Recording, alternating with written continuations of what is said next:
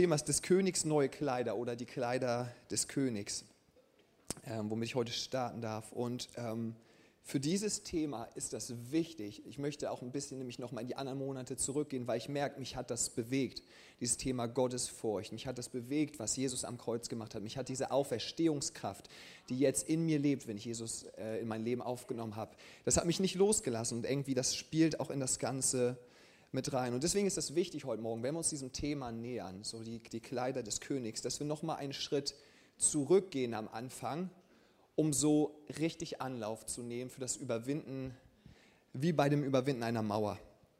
Ähm, Matthias hat letzte Woche gesagt, lasst uns auch mal zurückschauen. Und generell ist es in unserem Glauben so, dass Zurückschauen keine gute Idee ist, wenn es darum geht, oh, schau mal, schau mal, wie schlimm, meine Vergangenheit. Oh Mann, bin ich nicht schlimm? Oder was alles gewesen ist. Das ist nicht das Zurückschauen, was ich meine, sondern das Zurückschauen ist, ich sehe, was gewesen ist und ich sehe, wo ich heute bin und es erfüllt mich mit Dankbarkeit. Diese Art des Zurückschauens ist etwas, was ich glaube, was so wichtig ist. In der Bibel heißt es immer wieder an verschiedensten Stellen im Alten Testament und im Neuen Testament, erinnere dich, erinnere, erinnere dich an die Tage deiner Jugend. Erinnere dich an das, was Gott für dich und mit dir und in dir getan hat. Erinnere dich daran, wo du gewesen bist vor ein paar Jahren und erinnere dich, erinnere dich daran, was war und was jetzt ist. Weil wir so einfach im Laufe unseres Lebens das für selbstverständlich nehmen, wo wir gerade sind. Und manchmal tut es gut, kurz zurückzugucken und zu, zu wissen, es ist nicht selbstverständlich, wo ich gewesen bin, sondern es ist eine Reise gewesen, hat sich alles verändert. Und das hält uns davon ab, das Ganze als selbstverständlich zu nehmen. Und das kreiert in uns ein Herz der Dankbarkeit. Und da, wo Dankbarkeit ist, das zieht Gott an, wie Kuhmist fliegen. Das, hält ihn, das zieht ihn an, diese Position, Herzensposition der Dankbarkeit. Eines meiner Lieblingslieder aus unserer Gemeinde, die wir singen, ist das Lied Dir nah zu sein. Und da heißt es, dir nah zu sein ist unser Glück. Und vielleicht gerade, weil wir Gott jetzt so nahe sein können, ja, es ist, es ist, es ist in diesem Moment, ich entscheide mich einfach, ich nehme mir Zeit, jetzt Jesus, hier bin ich, bam, seine Gegenwart ist da. Das ist in einem Moment, und ich bin das so gewöhnt, ich bin da drin aufgewachsen, aber dass es eine Zeit gab vor dem Kreuz, wo das nicht selbstverständlich war, wo die Gegenwart Gottes für niemanden zugänglich war, außer für eine Person einmal im Jahr. Und diese Person musste eine ganze Menge an Reinigungsritualen äh, vor, sich, vor sich nehmen, für alles das, was sie irgendwie, was irgendwie sein könnte, was irgendwie gelaufen ist ähm, reinigen und dann, tatsächlich, ich weiß nicht, ob ihr das wusstet, in diesem Allerheiligsten, in dem Tempel, wo man gesagt hat, da wohnt die Gegenwart Gottes damals, da ist der Hohepriester reingegangen nach diesen Reinigungsritualen und hat unten am Gewand so kleine Glöckchen gehabt und hier unten noch so, so, ein, so ein Seil. Und damit ist er dann rein, reingegangen und irgendwann, wenn sie gemerkt haben, dass die Glöckchen aufgehört haben zu läuten, dann konnte es sein, dass er vermutlich gestorben ist weil die Gegenwart Gottes so stark war und weil er mit etwas hineingetreten ist in die Gegenwart Gottes. Und das werden wir gleich sehen, was eigentlich das Problem ist. Das nennt die Bibel Sünde. Wir gucken uns gleich an, was genau ist Sünde überhaupt. Ähm, aber wie krass das ist. Wenn ich nur mit einer kleinen Sache hinein, hineingetreten bin, das Allerheiligste, konnte das mein Tod bedeuten. Und dann, dann, weil sie ja nicht rein konnten, haben sie ihn dann am Seil dann rausgezogen, wenn er, wenn er verstorben ist. Harter Tobak. Eine kleine Sünde, Game over. Sünde meint so viel wie am Ziel vorbei oder nicht in Übereinstimmung mit Gott oder fernab von Gott, fernab von seinem Willen. Das äh, Wort Sünde ist auch mit dem deutschen Wort Sund verwandt. Und das bedeutet so viel wie das Getrennte. Also da ist irgendwo ist da Trennung, da ist durch, durch diese Dinge ist Trennung hineingekommen zwischen, zwischen Gott und Mensch. Und ich habe mal gestern gegoogelt, was macht Sünde eigentlich mit Gott? Ähm, manchmal mache ich das so, ich weiß bestimmte Bibelverse und weiß aber nicht, wo sie stehen, google die kurz einmal ein und dann habe ich einmal in die Suchleiste eingegeben, was macht Sünde mit Gott. Was ich nicht bedacht habe, ist, dass das WLAN ausgewiesen ist und er mir dann Folgendes angezeigt hat auf dem Bildschirm. Es besteht keine Verbindung zum Internet. Und das hat mich so angesprochen, weil das ist genau das, was Sünde tut. Sünde bringt Trennung in Beziehung zu Gott, also du bist offline, du bist nicht online, da ist keine Verbindung da, da kann kein Austausch sein von Gedanken, Da kann, da kann nichts passieren. Aber es, es beeinflusst auch meine Beziehung zu meinen Mitmenschen. Sünde ist nicht in erster Linie eine, eine Tat oder eine Ansammlung von Taten, sondern Sünde ist eher wie dieses Offline-Sein. Es ist ein Zustand. Es ist eine Haltung in erster Linie und nicht eine Tat.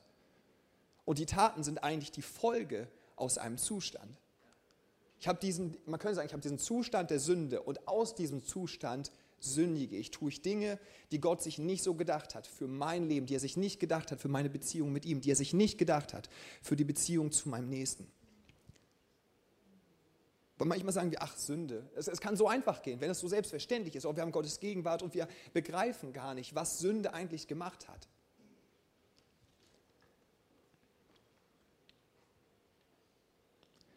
Sünde kann man vergleichen ein bisschen wie so ein Tumor, der sich einfach nur ausbreiten will, um alles zu korruptieren, um alles zu zerstören, was er bekommt. Und das ist ein drastisches Beispiel vielleicht. Und der eine oder andere sagte, wie kann er das sagen im Haus Gottes?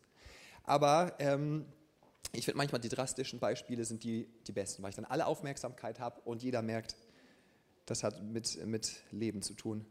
Wenn ich Pornos gucke, er hat Pornos gesagt, was Zielverfehlung ist, weil ich mir angucke, wie andere Menschen Intimität haben und ich keine Intimität habe dabei, dann beeinflusst das erstens die Beziehung vielleicht zu meinem Partner, unsere Intimität, weil ich die ganze Zeit mit, mit Gedanken und Bildern im Kopf dabei bin und überhaupt nicht bei meinem Partner bin. Es beeinflusst meine Beziehung zu anderen Menschen, weil ich vielleicht jetzt das andere Geschlecht oder das eigene Geschlecht, wie auch immer, dann als Objekt betrachte und nicht als eine Person, wo eine Geschichte dahinter ist, nicht als ein kleines Mädchen, welches Träume hat, nicht als ein Jungen, welches, welches ein Abenteuer leben sollte mit seinem Gott. Und es beeinflusst mich, meine Einstellung zu mir selber. Vielleicht kommt da Scham rein. Aber auch diese Herzensintimität, Intimität, die nehme ich mir selber dadurch weg und natürlich auch zu Gott, der sich erfüllte Sexualität und erfüllte Intimität sich für mich vorgestellt hat. Und Sünde bringt also in jedem Bereich Trennung mit sich und dadurch Verletzung der Beziehung zu Menschen und zu Gott. Und dadurch entsteht das, was die Bibel Schuld nennt. Ich werde schuldig, lade Schuld auf mich. In Jesaja 59, Vers 2 bis 3 steht das nicht mit in der Slide drin. Eure Schuld da kannst du aber das Bild von der Mauer einmal geben. Sie steht wie eine Mauer zwischen euch und eurem Gott. Eure Sünden verdecken ihn, darum hört er euch nicht. An euren Händen klebt Blut. Sie sind besudelt von all dem Unrecht, das ihr tut. Das Problem ist, dass wir jetzt denken, oh, Blut und Mord und Totschlag, ja, ja, verstehe ich, das ist Sünde, ganz klar. Aber das Problem ist, dass wir denken, auch gerade in unserer westlichen Gesellschaft, und das ist das Hauptproblem. Vor Jahrhunderten hatten die Menschen gewusst, dass Sünde ein Problem ist. Aber sie haben nicht gewusst, dass es einen gnädigen Gott gibt. Das war das Problem. Heute wissen viele ja, es gibt den guten Gott, den guten gnädigen Gott. Aber das Problem ist, dass sie denken, sie seien gut. Sünde bedeutet, was bedeutet es in unserem Kontext? Oh, ich habe gesündigt, ich habe die Sahnetorte gegessen. Och Mensch, du bist ausgerutscht, Sünde. Das ist, das ist das, was bei uns als erstes mit Sünde kommt. Deswegen muss ich es hier überhaupt erklären. Das ist das Erste, was, was, was, was ich eben gerade gesagt hatte, dieser, dieser Tumor, der sich seinen sein Weg frisst, der alles kaputt macht. Und ich denke einfach, und ich bin dankbar für einige Sachen. Aus der Reformation ist ja der Humanismus entstanden. Und viele Sachen sind richtig, richtig gut. Viele Sachen sind richtig, richtig gut in all dem. Aber das Problem ist, dass ich denke, ich bin doch ein guter Mensch, weil ich mich vielleicht mit Hitler vergleiche, weil ich sage, ja, ich habe noch niemanden umgebracht. Also Hitler, ja, der ist schlecht. Heute würde man sagen, Putin. Das sind die schlechten Typen. Ganz klar, die brauchten das Kreuz. Aber ich, naja, ich bin kein Mörder, ich bin kein Vergewaltiger, Vielleicht habe ich noch nie was geklaut. Ich ja im Kindergarten Schlumpf. Meine Mama ist wieder mit mir zurückgefahren, hat gesagt, den bringst du zurück. Ich habe gesagt, okay, Mama.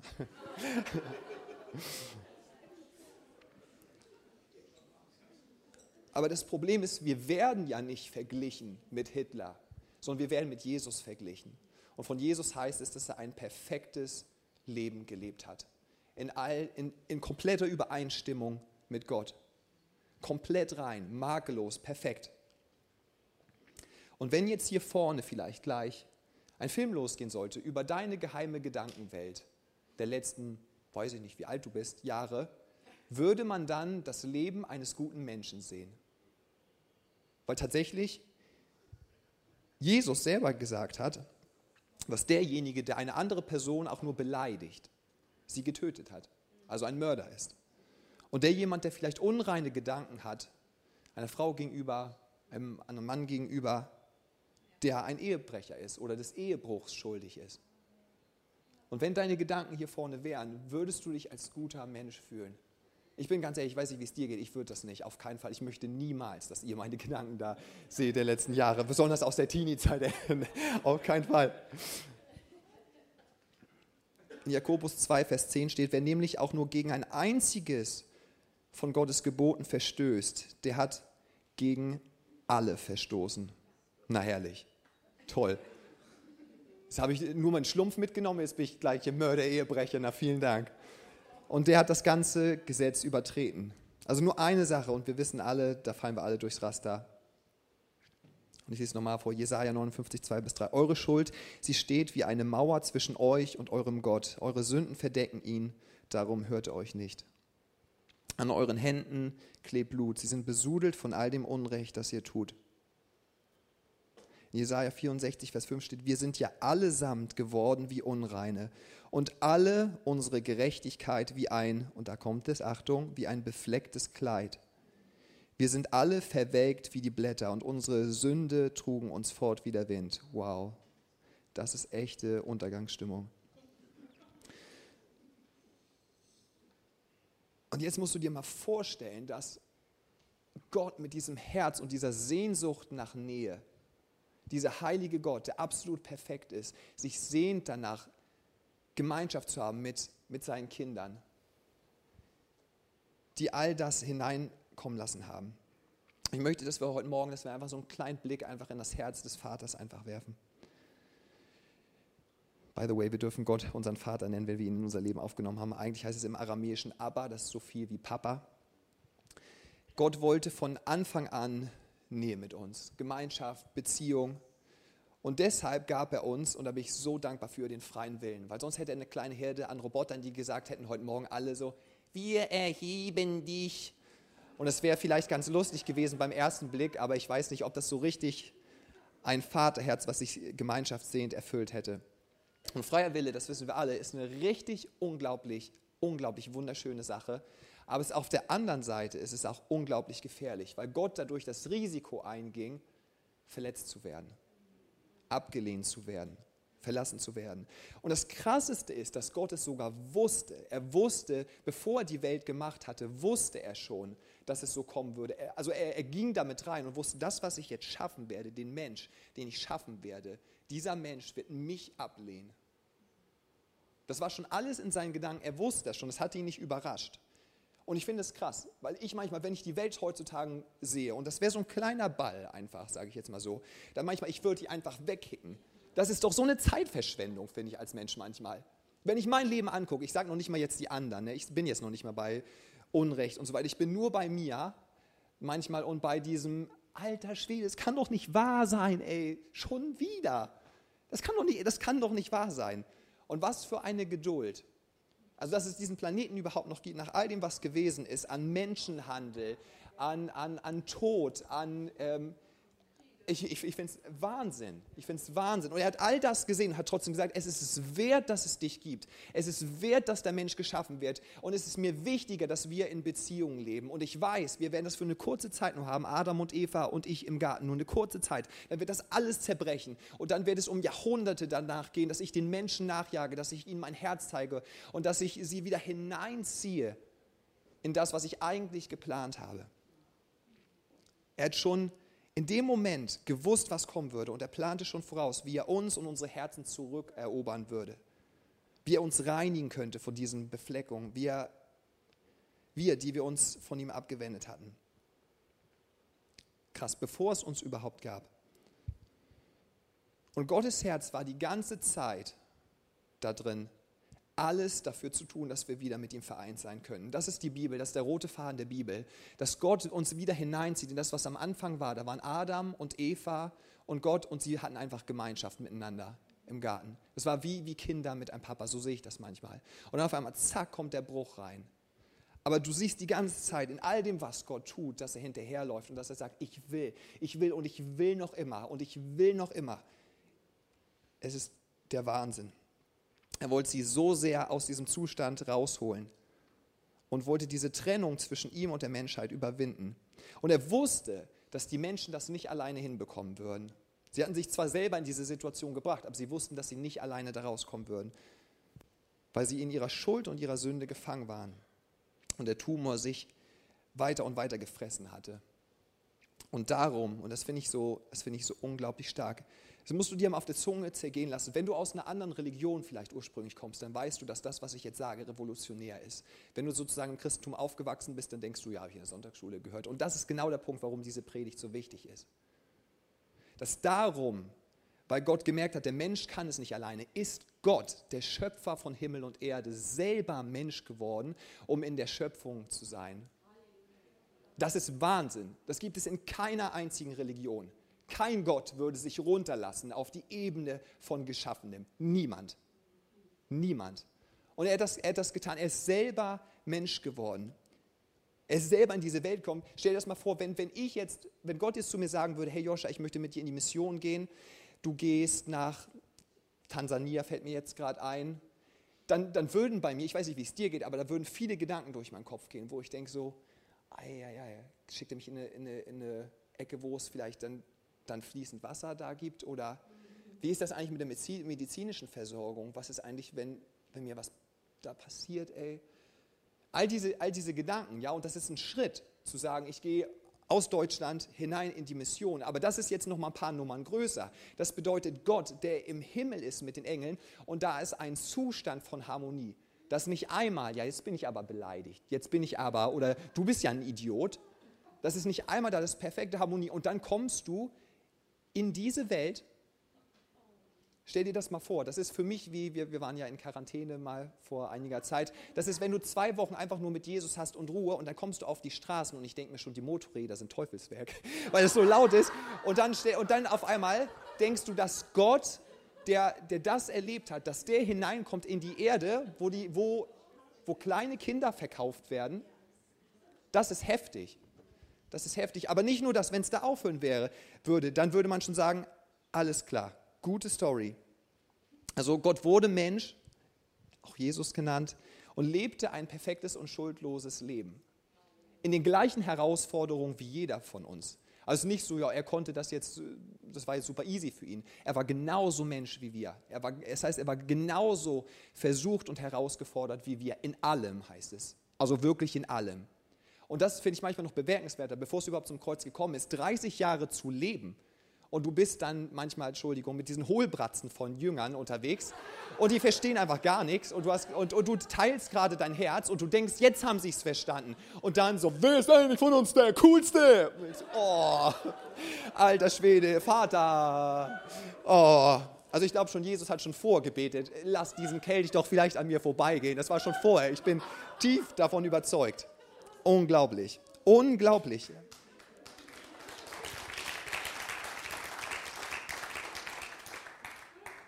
Aber nicht nur das. Das wäre ja schon, das wär schon stark. Aber nach diesen Jahren, die er gelebt hat, fällt ihm nichts Besseres ein, als das zu verschenken. Das macht man doch nicht. Dann ist man stolz drauf und sagt, ich habe es geschafft. Das würde ich auf jeden Fall machen. Aber das hat er nicht gemacht. Er hat das sogar verschenkt dann. Und wofür? Für meinen Müll.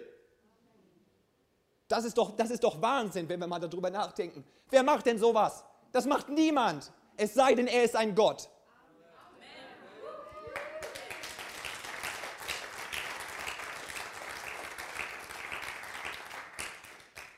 Manchmal merke ich das in mir, dass ich denn, wenn, wenn jemand gelobt wird und ich weiß, ich habe mich investiert in mein Leben und mein Name wird nicht erwähnt, das fordert so heraus, dass mein Name nicht da drauf steht. Ich habe das doch mit Jesus zugegebenermaßen gemacht. Aber das ist doch unglaublich. Da, am Ende kriegt man sogar noch dann für die Kleinigkeit, die schiefgelaufen ist, noch den Hintantritt. Also und dann, und wenn ich mir, das genauso, genauso wurde auch Jesus herausgefordert. Und dass diese 33 Jahre, bam, schenkt er jedem, der, der ihn gerade geschlagen hat. ein Alkoholfahnen hat hoch drei, nichts gegen Alkohol, by the way, der, der ihn verspottet, der ihn verlästert, für denjenigen, der gerade ein Kind vergewaltigt hat, um all das zu nehmen. Wer will denn das haben? Das ist wirklich, das ist Wahnsinn. Aber in all dem starb er für uns und für all diese Schuld, die wir aufgetürmt haben, für all das, was, wo wir nicht in Übereinstimmung mit Gott waren, für alles starb er am Kreuz. Für jedes kleine bisschen, für das deine Mama anlügen, nein, ich habe den Keks nicht geklaut, zu, zu dem größten Genozid. Das ist möglich und diese Hand ist ausgestreckt bis heute, über die Jahrhunderte ausgestreckt, dass du sie ergreifst Solange Atem in, deiner, in, de, in, dein, in deinen Lungen ist, solange ist diese Hand ausgestreckt, dass du sie ergreifst. Gott hat das Äußerste getan, um dich und mich in ein neues Leben zu bringen. Das Äußerste. Er hätte nicht näher kommen können. Von daher hasse ich manchmal Lobpreislieder, wo es heißt, komm du uns noch näher. Wie näher denn noch? Wie näher denn noch? Er ist doch schon so reingekommen.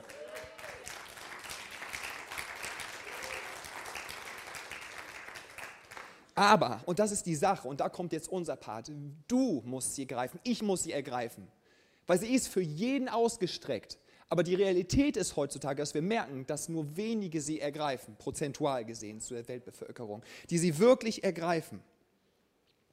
Du musst dieses Geschenk annehmen. Wie mache ich das? Indem du glaubst, dass genau das Wahrheit ist, dass Gott Mensch wurde, ein perfektes Leben für dich und mich gelebt hat, das dir geschenkt hat im Austausch für all deinen Schmutz, für alles und dass jetzt du frei sein kannst. Aber du musst es ergreifen. Und ich möchte euch das einmal ganz plastisch machen. Dieses Beispiel kannte meine Frau schon seit Ewigkeiten.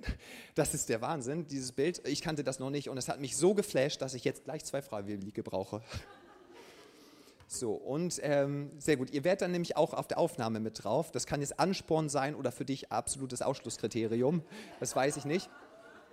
Ihr müsst nichts machen, auch wirklich, ne, nehmt das ganz ernst. Ihr seid nur Statisten in dem Moment und steht hier einfach. Aber Marvin hätte ich gerne einmal, komm mal nach vorne. Marvin hat nämlich das perfekte T-Shirt heute Morgen dafür an. Ein Applaus für Marvin. Lass dich schon einmal hier hinstellen, einmal umdrehen. Und dann bräuchte ich noch jemanden. Merle. Komm. Super, ein Applaus für Merle. So. Und jetzt ist es so, dass wir eine kleine Bussituation haben. Wir haben einmal, ja beide weiß an, naja, egal. Nun ist es so, dass tatsächlich Merle sich gedacht hat, ach, auch wenn die Regierung beschließt hat, dieses, dieses Ticket da gerade für uns so auf den Weg zu bringen, ich möchte mir das Geld sparen. Warum sollte ich bezahlen? Kontrolliert doch eh niemand. Ich fahre ohne Ticket. Marvin allerdings hat sich gesagt, wie jeden Tag, ich habe mein Ticket. Und jetzt kommt die Situation, dass der Kontrolleur auf dem Weg ist. Und Merle dachte sich, der kommt sonst nie. Aber jetzt kommt er und er kommt in ihre Richtung. Er ist fleißig am Kontrollieren, der ist, der ist richtig on fire. Und jetzt kommt er in, in ihre Richtung und Marvin sieht schon, wie Merle am Zittern ist und wie ihr der Schweiß runterläuft. Und er sieht, diese Person hat keine Fahrkarte und hatte auch nie die Idee, sich eine zu kaufen. Und was jetzt Marvin tut, ist, dass er seine, sein Ticket, das er bezahlt hat, dass er das ihr schenkt. Jetzt hört das Bild aber nicht auf, weil der Kontrolleur kommt und jetzt fragt mal, welcher von den beiden die Strafe bekommt. Du bist frei. Du kannst dich schon mal hinsetzen und den mir ja zurückgeben. Und dieser junge Mann zahlt eine Strafe dafür, vollkommen ungerechtfertigt. Und genau das ist am Kreuz passieren, nur auf einer, ich weiß nicht, wie häufig man das hochrechnen müsste. Das ist heftig. Er hat alles richtig gemacht und er bekommt die Strafe jetzt auch noch oben drauf. Das ist das, was Jesus für uns am Kreuz gemacht hat. Danke dir.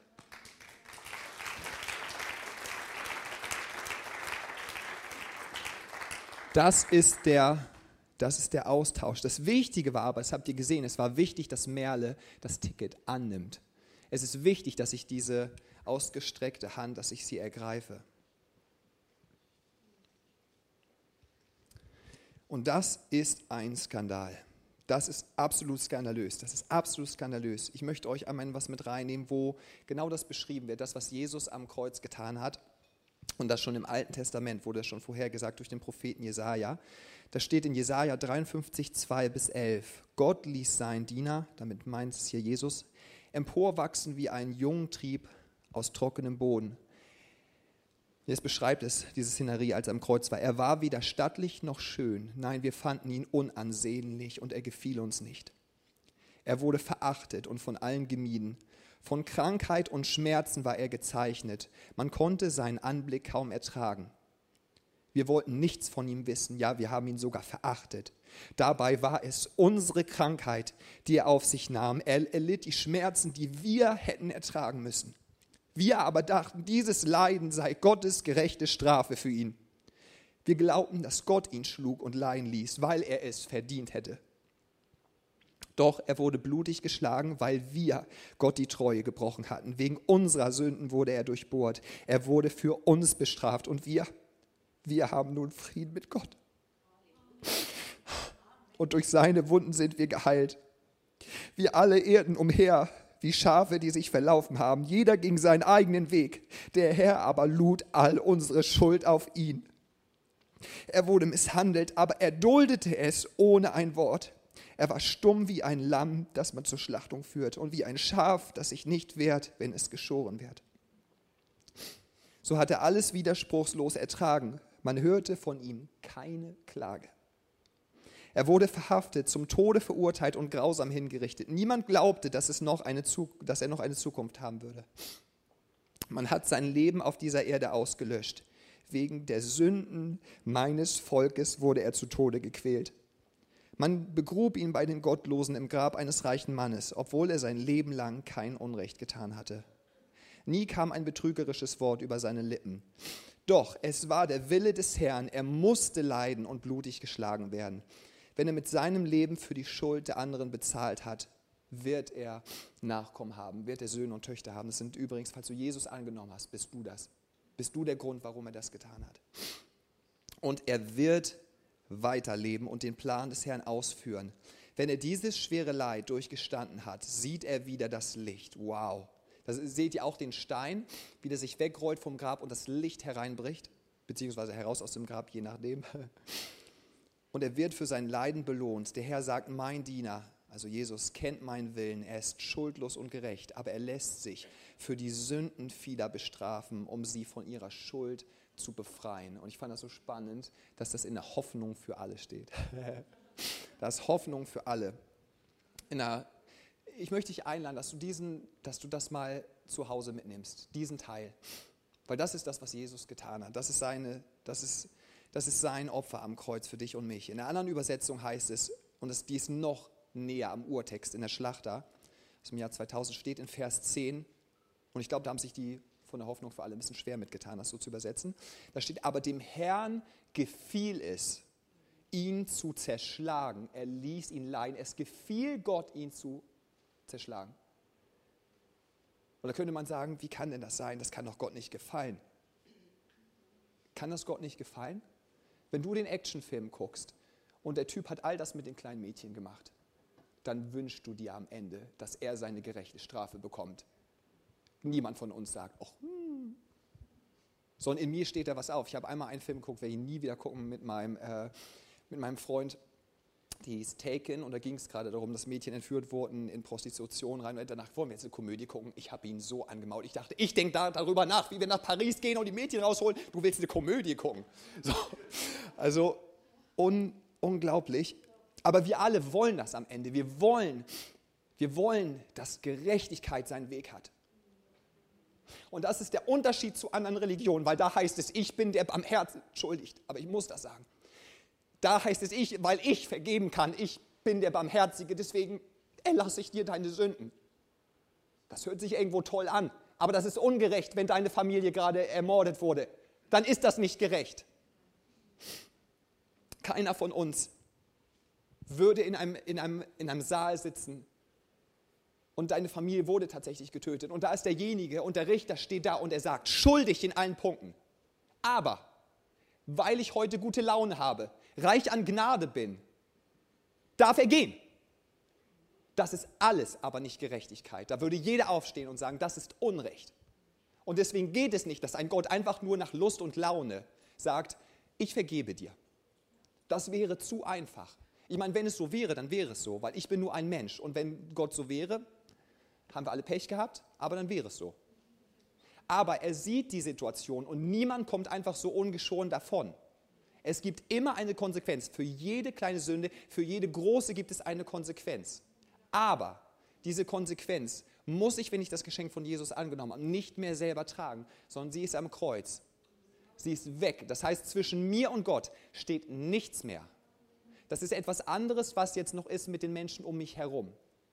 Ob sie mir vergeben, dann in diesen Sachen, das weiß ich nicht. Das sollte mein Herzensbestreben sein, dass sie das tun. Aber das weiß ich nicht. Aber vor Gott ist mir alles vergeben, weil jede kleine Sache, jede große Sache bezahlt wurde. Und zwar restlos. Restlos.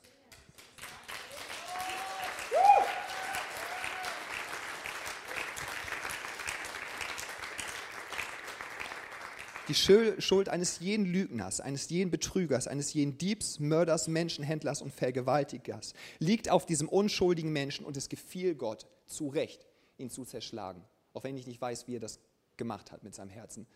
Aber das ist, das ist das Gleiche, was in uns aufsteht. Dieser Schrei nach Gerechtigkeit da drin. Und Gott ist gnädig, aber er ist auch gerecht.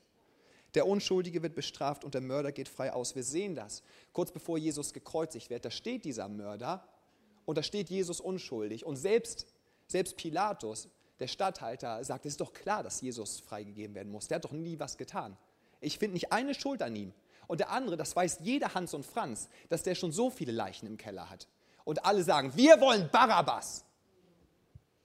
Zum Glück haben sie das gerufen, sage ich jetzt mal so.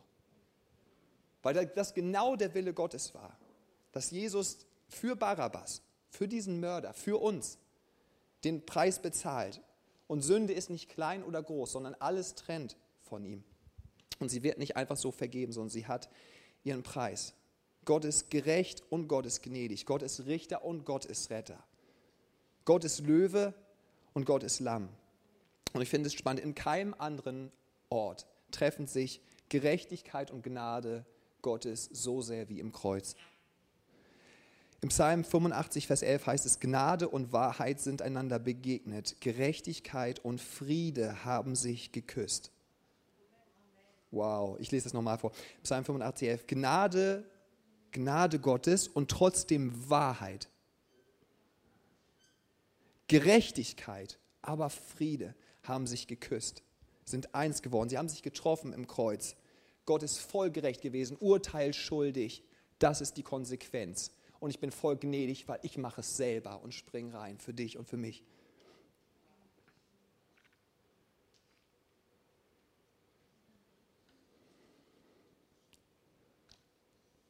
Jemand musste für die Schuld der Menschen bezahlen. Und Gott sagt, ich werde es selbst tun, da ich sonst nicht aushalte, getrennt zu sein von meinen Kindern. Und vielleicht fragst du dich manchmal, diese Frage entsteht vielleicht mal über, über die Zeit, woher weiß ich Gott, dass du mich eigentlich wirklich liebst? Und dass du mich wirklich willst. Und es gibt keinen stärkeren Liebesbeweis als das Kreuz. Dann lade ich dich einfach ein, sitz, also sitz nicht da und erwarte, dass da irgendwas kommt, sondern guck dir das Evangelium an, lies es dir durch das, und, und glaube, dass das wahr ist. Und dann kannst du nicht anders, als dass es dich verändert. Gott gab sein Bestes, er gab sein Kind für uns. In 2. Korinther 5, Vers 21 steht, denn er hat den, der von keiner Sünde wusste, für uns zur Sünde gemacht, auf dass wir in ihm die Gerechtigkeit würden, die vor Gott gilt. Das ist wieder der Austausch. Perfekt, ich bin perfekt, ich bin gerecht. Wer ihn kennt, Richard Hayes auch einer, ein Prediger, den das ganz stark angesprochen hat. Er hat gesagt, wer ist gerechter? Jesus oder ich? Und das ist jetzt herausfordernd vielleicht, aber er sagt, wir beide gleich aufgrund dessen, was Jesus getan hat und dass ich nicht mehr, dass er meine Schuld getragen hat und weggewaschen hat und ich das alles von ihm bekommen habe. Das heißt, alles, was Jesus gemacht hat, diese, dieses Leben, was er gelebt hat, ist jetzt mein. Und das kann nicht anders, als mich zu verändern. Wenn jetzt jemand fragt, aber dann dürfte ich doch noch theoretisch, könnte ich nicht noch ein bisschen sündigen, dann würde ich sagen, könntest du, aber es zeigt, dass du nichts verstanden hast. Eigentlich, weil keiner glaubt, dass Gott genau das gemacht hat und denkt sich, er wollte mich frei machen davon, von genau dem, super, ich bin jetzt frei, jetzt kann ich weitermachen. In Galater 3, Vers 26 bis 28 steht, denn ihr seid alle durch den Glauben Gottes Kinder in Christus Jesus. Gottes Kinder. Vers 27, denn ihr alle, die ihr auf Christus getauft seid, habt Christus angezogen. Da sind wir bei Kleider. Ihr habt Christus angezogen. Das heißt, wenn jemand mich sieht, dann sieht er Christus. Hier ist nicht Jude noch Griech, hier ist nicht Sklave noch Freier, hier ist nicht Mann noch Frau, denn ihr seid allesamt einer in Christus Jesus. Wow. Wow. Ähm, Stichwort Gottes Kinder. Da möchte ich euch etwas vorlesen von einem kleinen Buch, was, äh, womit ich äh, aufgewachsen bin. Vielleicht kennt es der ein oder andere, nicht wie bei Räubers. Unglaublich. Also ich habe als Kind fand ich die Geschichten cool, muss ich ehrlich gestehen. Aber jetzt als Erwachsener bin ich manchmal zu Tränen gerührt, welche Wahrheiten Gottes da drin sind. Es ist so super dargestellt. Es ist so, die Menschen werden hier als Räuber dargestellt, die alle, jeder an sein eigenes denkt, ähm, immer versucht, den größten Brocken abzubekommen, dafür auch äh, über Leichen geht. Und dann gibt es diesen kleinen Jungen, Tom, der einfach merkt, er, er schafft es nicht mehr da drin. Und er wird eingesperrt von den anderen Räubern.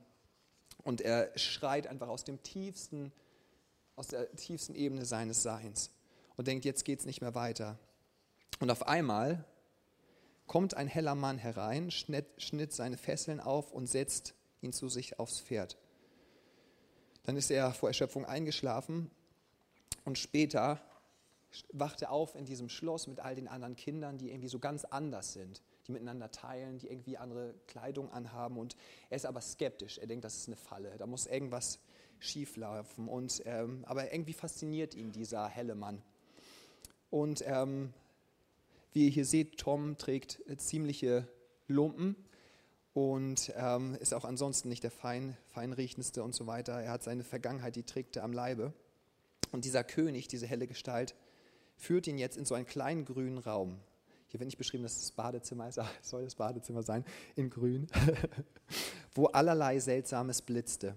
In der Mitte war etwas wie ein kleiner Teich und als Tom die Hand reinstreckte, staunte er. Es war warmes Wasser. Wie herrlich wäre es, da hineinzusteigen. Ganz freundlich schlug der helle Mann vor, das ist übrigens ja der König, auch Gott. Na, wäre das nicht ein Genuss für dich, Tom? Warum ziehst du nicht einfach deine alten Kleider aus und hüpfst hinein? Seine Kleider ausziehen? Nein, die gehörten ihm, die würde er nie hergeben. Trotzig stand er da. Der Mann wartete. Er hatte offenbar unendlich viel Zeit. Aber warum wartete er überhaupt? Er war doch der Stärkere, er hätte ihn leicht einfach dazu zwingen können. Der Alte bei den Räubers, der hätte das immer getan. Naja, aber das Wasser lockte. Gar zu gerne wollte Tom da hinein. Aber seine Kleider hergeben? Oh, er hatte sich so an sie gewöhnt. Ja, stimmt, die Hosen waren auch schon lange zu eng und zu kurz geworden und das Hemd hatte fast mehr Loch als Stoff. Ja, sehr viel war eigentlich nicht mehr dran. Und der Geruch, ja, war wohl auch nicht sehr fein, aber trotzdem, nur nichts hergeben, das hatte er gelernt bei Räubers. Erst als ihn seine Flöhe ganz gewaltig bissen und er mit Kratzen nicht mehr nachkam, sah ein, dass nur ein Sprung ins Wasser da abhelfen konnte. Hastig warf er die Sachen ab, als er die schmutzigen Fetzen am Boden sah, merkte, dass sie wirklich nicht hierher passten und hatte nichts dagegen, dass der Mann sie ergriff und ins Feuer warf. Wie herrlich war dieses Wasser. Mit einem weichen Schwamm strich der Mann ganz sanft über den mageren Körper des Jungen und war erschüttert über das, was unter der schwarzen Kruste hervorkam. Kratzen und Beulen, blaue Flecken und Striemen, Narben und Entzündung. Mit Tränen in den Augen hüllte ihn der Mann in ein warmes, weiches Tuch strich ganz zart mit seinem Finger etwas Weißes auf die wunden Stellen und dann durfte Tom die weißen Kleider anziehen, die ihm reichte. Als er fertig war, lachte der Mann ganz glücklich und führte Tom an eine Wand, in der er sich wie in einem See spiegeln konnte. Aber das war doch, das war doch nicht er. Das konnte er doch nicht sein. So hell und sauber und schön. Der Junge zwickte sich ganz heftig in die Seite. Und es tat weh. Also war es doch. Sprachlos schaute er den hellen Mann an und der führte ihn wieder zurück ins andere Zimmer. Das ist der erste Teil, den ich euch vorlesen möchte. Da merken wir den Austausch. Er hat es alles ausgetauscht. Und es ist vielleicht herausfordernd, das gehen zu lassen, was da vielleicht an Altem gewesen ist und das einzutauschen. Aber Tom ist hier durch eine ganz, ganz starke Reise gegangen, auf die ich dich auch einladen möchte. Er wurde neu bekleidet. In Jesaja 61, Vers 10 steht: Freuen, ja, freuen will ich mich in dem Herrn. Jubeln soll meine Seele in meinem Gott.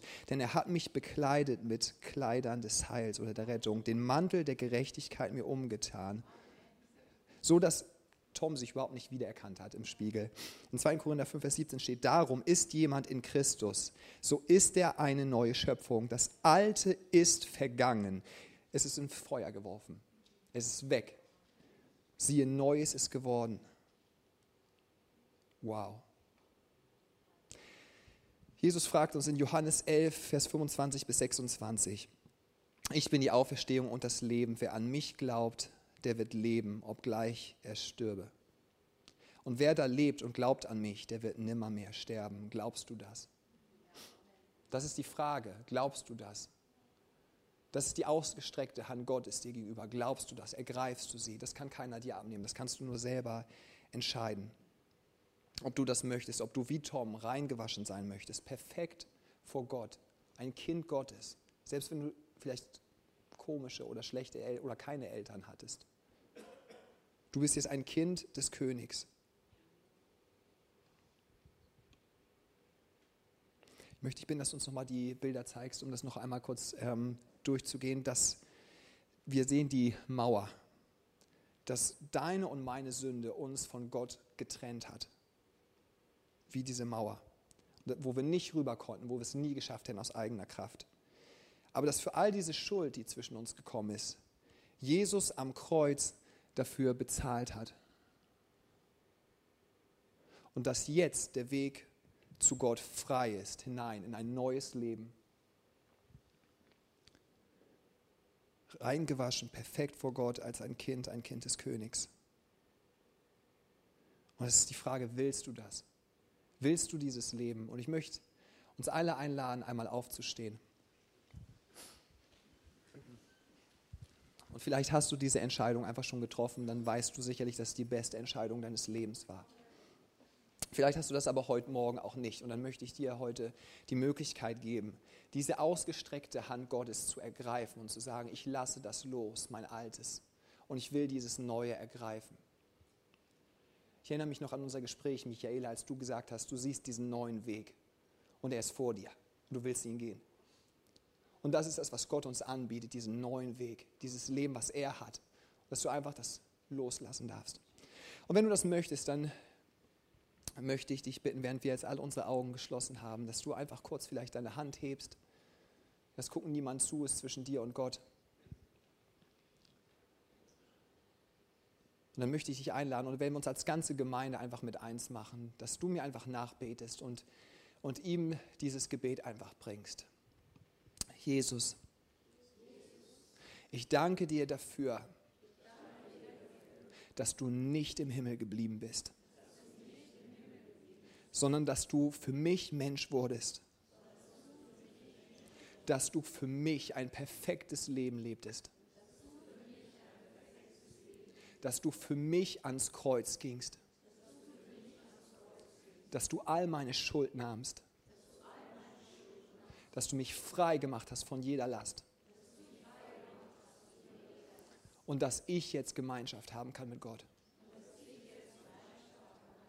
Ich danke dir dafür, dass du gerecht bist. Ich danke dir dafür, dass du Gnade für mich hast. Und ich danke dir dafür, dass du mein Leben hundertprozentig neu machst. Jesus, ich gebe dir mein Leben. Und ich spreche aus, das Alte ist vergangen und Neues ist geworden. Hier hast du meine Fetzen und ich will dich, deine Gerechtigkeit und deine neuen Kleider und dein neues Leben in Ewigkeit. Amen. Hammer. Amen. Ganz, ganz stark.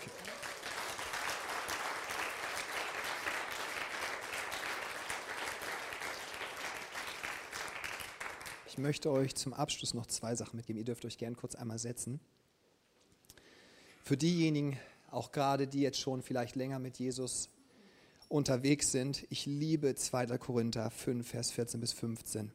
Da heißt es, denn die Liebe des Christus drängt uns, da wir von diesem überzeugt sind, wenn einer, also Jesus, der menschgewordene Gott, für alle gestorben ist, so sind sie alle gestorben. Es ist, als wenn ich am Kreuz gewesen wäre. Und er ist deshalb für alle gestorben, damit die, welche leben, nicht mehr für sich selbst leben, sondern für den, der für sie gestorben und auferstanden ist. Und ich möchte euch einen letzten Teil zeigen in dieser Geschichte von Tom, wo er das versteht in dem ersten Moment, was, hier wird der Königssohn genannt, was Jesus für ihn am Kreuz getan hat. Und Jesus, ich bete, dass wir, du kannst gerne die Musik anmachen, ähm, dass wir in dieser nächsten Woche, in diesem Jahr, dass wir fasziniert sind, dass wir geschockt sind von dem Kreuz und von der Auferstehung, Vater. Wir danken dir dafür. Könnt ihr was Ruhigeres anmachen?